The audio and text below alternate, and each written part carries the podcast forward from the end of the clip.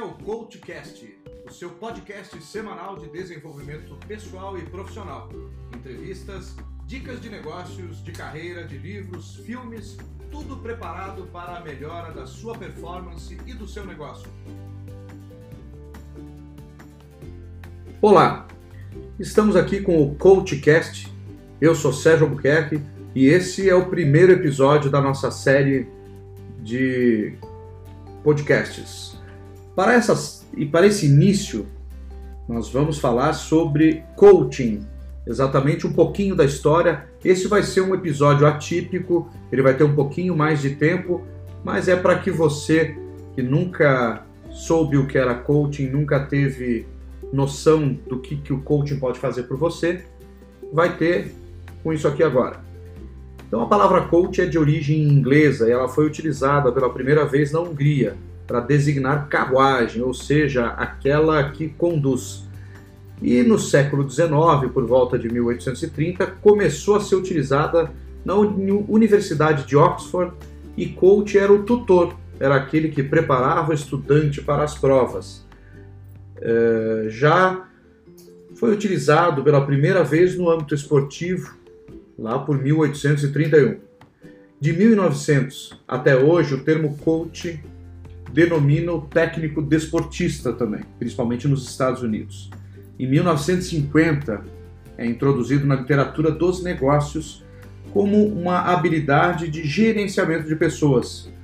E hoje o coaching é altamente difundido na Europa e nos Estados Unidos e no Brasil desde a final da década de 90 o método vem sendo procurado por profissionais que queiram aumentar sua performance, que queiram ter um sucesso profissional, realização pessoal, melhora nos seus negócios para aqueles que são empreendedores e uma carreira de sucesso para quem está empregado, para quem está no mundo corporativo.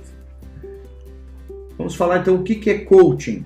Coaching nada mais é, resumindo, óbvio, um processo de desenvolvimento de competências e habilidades e esse processo é realizado entre o coach, que é o profissional que aplica o coaching, e o coachee, que é o profissional que recebe o processo de coaching. E dessa forma, é, você desenvolve muitas habilidades, muitas competências e elimina bloqueios que impedem de aumentar o seu nível de satisfação pessoal e profissional. O que, que o coaching faz especificamente? O coaching, este processo que tem início, meio e fim, visa o desenvolvimento de capacidades individuais, quebra de crenças limitantes, aceleração dos resultados, conquistas de metas em curto, médio e longo prazo, alinhamento de expectativas pessoais e profissionais. Ele conduz uma pessoa do estado atual ao estado desejado também potencializa habilidades e cria novas habilidades, novas competências. E é um processo que produz mudanças positivas e duradouras. Lógico, sempre ressaltando que essas mudanças dependem, obviamente, se a pessoa está apta a mudar. Senão não adianta. Então, só para reforçar, existem três nomes aqui, são, são são três os elementos, que é o coaching, que é o processo, de fato. Coach é o profissional apto a aplicar o coaching e o coach que é o cliente do coaching, aquele que passa pelo processo de coaching. Vamos falar algumas regras de ouro para o coach.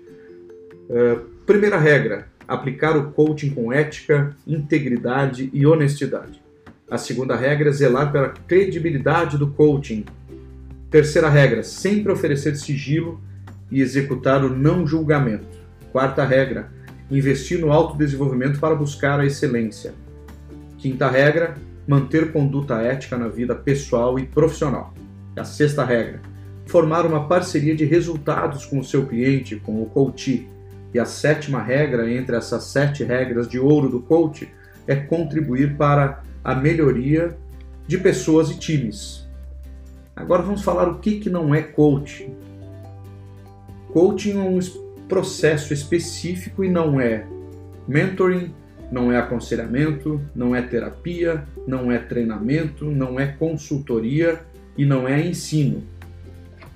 Então fica bem claro que cada uma dessas metodologias tem a sua aplicabilidade e tem o seu diferencial. Agora vamos falar de alguns benefícios do coaching. Adaptabilidade, liderança, definição de valores e crenças, definição de visão e missão pessoais, desenvolvimento de planos e ações, desenvolvimento de inteligência e controle emocional, gestão do tempo, organização, aumento do equilíbrio e harmonia interior, diminuição do estresse, resolução de conflitos e dúvidas, melhora na autoestima e na autoconfiança, melhora e evolução contínua.